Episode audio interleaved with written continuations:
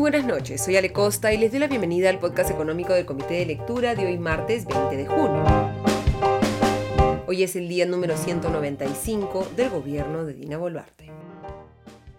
El Ministerio de Economía y Finanzas ha publicado ya su proyecto de reforma del sistema de pensiones, la propuesta elaborada por la Comisión Multisectorial presidida por el viceministro de Economía Sosimo Pichigua y que se publica previa a su aprobación por el Consejo de Ministros, señala el Ministerio de Economía y Finanzas para recibir eh, feedback, observaciones, sugerencias a esta propuesta. La publicación se da en un contexto en el que ya el Congreso tiene en agenda el dictamen aprobado por la Comisión de Economía del Congreso que propone una reforma del sistema de pensiones en la que se creen tres pilares y que la ONP se convierta en una especie de AFP pública y migre a un sistema de capitalización individual, es decir, que cada uno tenga una cuenta a la que aporta y que de esos aportes dependa su pensión, pero estableciendo también una pensión mínima. ¿Qué es lo que propone el Ministerio de Economía y Finanzas a través de esta comisión multisectorial? Pues un sistema de cuatro pilares. Uno, un pilar más que lo que se ha planteado tanto desde la Comisión de Trabajo como desde la Comisión de Economía. Estos cuatro pilares son el pilar no contributivo, un pilar eh, en el que se amplíe, digamos, el alcance de pensión 65, al que puedan acceder aquellas personas que no cuenten con una pensión a partir de sus aportes al sistema y que se encuentren en condición de pobreza. El segundo pilar, y esta es la diferencia con las propuestas tanto de la Comisión de Economía como de la Comisión de Trabajo, es un pilar semi-contributivo que es de administración y con financiamiento complementario del sector público. En este pilar semi-contributivo estarán tanto los afiliados al Sistema Nacional de Pensiones, a la ONP, como los del sistema privado de pensiones, no durante su afiliación, sino al momento de la jubilación. Cuando el afiliado a la ONP llegue a la edad de jubilación y cumpla con el número de aportes requeridos para una pensión. Y cuando los afiliados del sistema privado de pensiones lleguen a la edad de jubilación y no hayan realizado retiros de su cuenta individual de capitalización durante su etapa de afiliados activos, es decir, durante su vida laboral, que tengan el número de aportes requeridos y que el monto de su cuenta individual, los ahorros que hayan logrado hasta el momento de la jubilación, no alcancen para financiar una pensión mínima o una pensión proporcional especial. En el caso de los afiliados al Sistema Nacional de Pensiones, se financia una pensión mínima o una pensión proporcional especial de acuerdo a los aportes al Sistema Nacional de Pensiones, a la ONP. Y en el caso de los afiliados al Sistema Privado de Fondo de Pensiones a los que no les alcance para financiar esa pensión mínima, el Estado complementaría los recursos necesarios para financiar esa pensión mínima o una pensión proporcional especial a cuánto ascendería esa pensión mínima. Lo que señala la propuesta del Ministerio de Economía y Finanzas es que ésta se define mediante una ley a propuesta del Poder Ejecutivo. Con esta propuesta entonces lo que se generaría es un subsidio estatal para aquellos afiliados de las AFPs que cumplan un mínimo número de aportes requeridos, número que todavía no eh, se conoce, pero que por el monto no hayan podido alcanzar una pensión mínima. Luego está el pilar contributivo, donde están tanto el Sistema Nacional de Pensiones como el Sistema Privado de Pensiones, que seguirán funcionando de manera similar a la que funcionan ahora.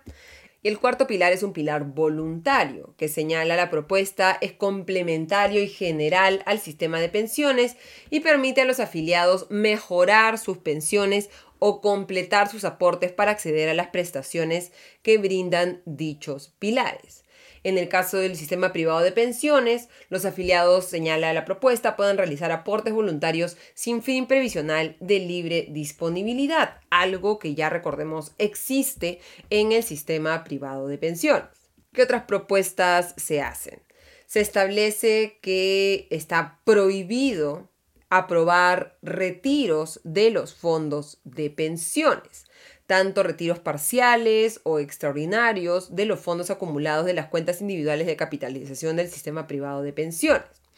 También señala que solo se va a permitir lo que ya se permite, que el 25% del fondo del afiliado pueda ser utilizado para la cuota inicial o amortizar un crédito hipotecario siempre y cuando sea un primer inmueble.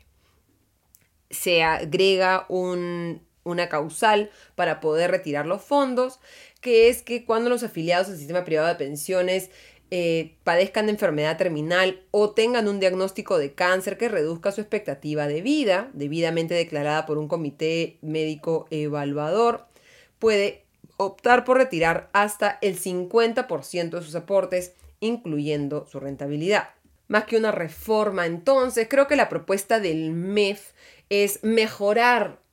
un poco el sistema que tenemos en este momento y agregar un nuevo componente que es importante, el de una pensión mínima, en la que el Estado compense los insuficientes aportes también en el sistema privado de pensiones. El tema aquí es que deberían haber también incentivos para que los afiliados aporten al sistema porque una pensión mínima, una garantía estatal para los aportes insuficientes, se podría constituir en un em, incentivo perverso para que una vez que se llega a una cantidad, un número, un tiempo de aportes, se pueda dejar de aportar al sistema privado de pensiones confiando en esta garantía estatal. A diferencia de las propuestas tanto de la Comisión de Trabajo como de la Comisión de Economía, que proponen un cambio en el funcionamiento de las entidades que actualmente son participantes del sistema privado y del sistema nacional de pensiones. En el caso de la Comisión de Trabajo, crear una nueva entidad que administre la mayor cantidad de los fondos de pensiones y que las entidades privadas solo atiendan a aquellos que ganan más de cinco remuneraciones mínimas vitales y en el caso de la, em, de la Comisión de Economía, que se plantea que la ONP funcione como una AFP estatal, utilizando un sistema de capitalización individual. Esta propuesta no modifica fundamentalmente cómo funciona el sistema de pensiones. Sería importante también conocer cómo es que se plantea que se financie esta garantía estatal para la pensión mínima. En el caso de las propuestas del Congreso, se busca acceder a una parte del IGB, pero en el caso del MEF, hasta donde se conoce, no se está planteando de dónde saldrían estos recursos y cuántos serían estos recursos. Otro cambio importante que hay que mencionar también es el hecho de que se busca que todos los que cumplan 18 años tengan que ser inscritos en un fondo de pensiones, ya sea el sistema privado de pensiones o el sistema nacional de pensiones, y que el default, la opción para aquellos que no tomen una decisión, a diferencia de lo que sucede ahora, que es que se afilien al sistema privado de pensiones a una AFP, sea más bien el sistema nacional de pensiones. Esto entraría en vigencia recién en el 2025 y se propone también que aquellos que sean mayores de 18 años y que no estén afiliados al sistema puedan solicitar su afiliación. El tema aquí, como señala Enrique Díaz, ex superintendente de AFP de la Superintendencia de Bancas Seguros y AFP al diario Gestión, es importante la afiliación, pero aún más importante es que efectivamente aporten al sistema de pensiones. Y el punto en común con las propuestas del Congreso es que abre la puerta para que ingresen entidades del sistema financiero, los bancos, las financieras, cajas municipales, cajas rurales y hasta cooperativas para que administren fondos de pensiones. Como señala Díaz, va a haber mayor competencia, pero los reguladores, tanto la Superintendencia de Bancas Seguros y AFP como el Banco Central de Reserva, van a tener una tarea compleja, pues tienen que cuidar que los nuevos participantes, que tienen otra forma de operar distinta a la de las AFPs, apliquen y se ciñan a normas estrictas de inversión y de gestión. Habrá que ver también qué tanto interés muestran las otras entidades del sistema financiero para ingresar al negocio de las AFPs, un negocio en el que se pueden obtener, sí, rentabilidades, pero que también la fricción con los clientes es bastante alta, porque por definición nadie nunca va a obtener la pensión que desea. Habrá que ver también el tema de las barreras de entrada, cuáles son los requisitos que se ponen a, estas entidades en materia de capital, eh, de capacidad, etcétera, para ver efectivamente eh, en la práctica cuánto se podría incrementar la competencia en el sistema de pensiones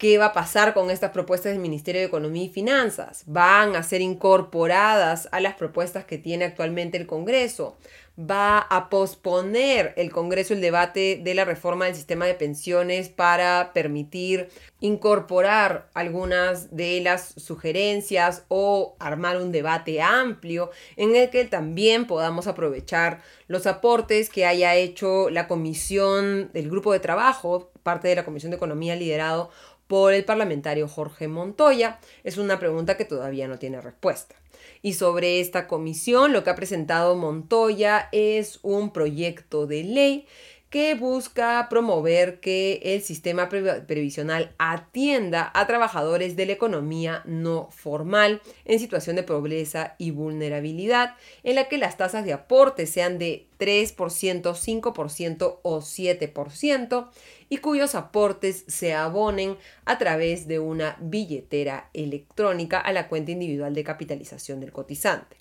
Asimismo, plantea entregar beneficios tributarios en el pago del impuesto a la renta a los empleadores, las organizaciones o los particulares que deseen aportar de forma voluntaria a la cuenta para la jubilación de sus trabajadores.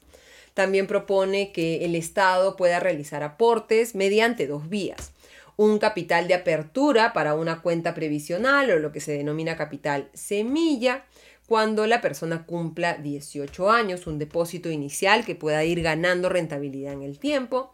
y un copago, señala la propuesta, variable y eventual equivalente al abono del trabajador durante sus años de afiliación al sistema, es decir, lo que aportó el trabajador, el Estado pueda hacer un aporte similar. Entre los incentivos para que estimular los aportes de estos trabajadores del sector no formal están que al segundo año de cotización los aportantes podrán acceder a un programa de salud joven que consiste en un seguro básico de salud y que al quinto año pueda utilizar su fondo como garantía de un préstamo para vivienda.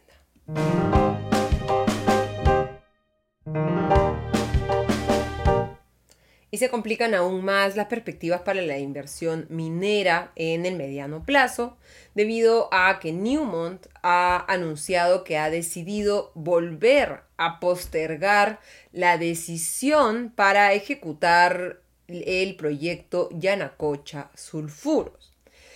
Hasta el momento se esperaba que la decisión sobre el proyecto Yanacocha Sulfuros la tomara Newmont en el 2024, pero ahora la minera ha señalado que recién determinará el futuro de este proyecto dentro de dos años. Que ha dicho Newmont que esta decisión le va a permitir priorizar otras oportunidades que le permitan incrementar valor y apoyar su estrategia de asignación de capital. En un comunicado ha dicho, abro comillas, esta medida era posible equilibrar la reinversión en el negocio, manteniendo la fortaleza y flexibilidad financiera para maximizar el retorno de los accionistas. Cierro comillas. Lo que ha dicho Tom Palmer, presidente de Newmont, es que retrasar el proyecto Yanacocha Sulfuros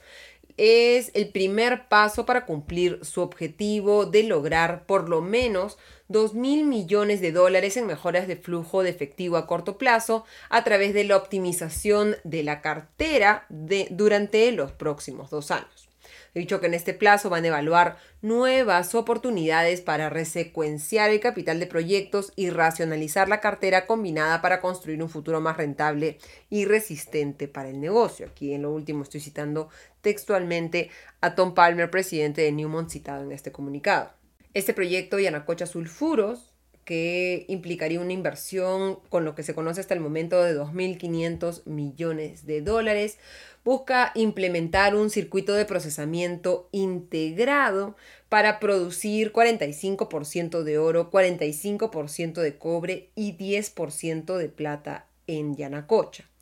La primera fase se centra en el desarrollo de los yacimientos Yanacocha Verde y de Chaquicocha para extender las operaciones, la vida útil de la mina de Yanacocha más allá de 2040 y una segunda y tercera fase tendrían el potencial de extender la vida útil de la operación durante varias décadas.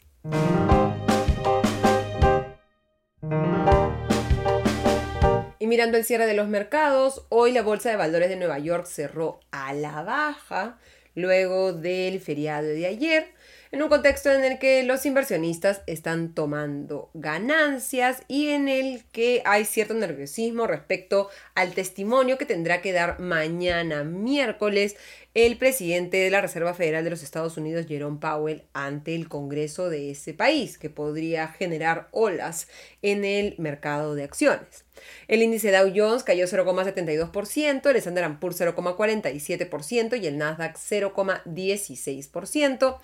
que la Bolsa de Valores de Lima cerró mixta. El índice general cayó 0,15% y el selectivo avanzó 0,11%. El tipo de cambio, por su parte, cerró al alza en 3,644 soles por dólar.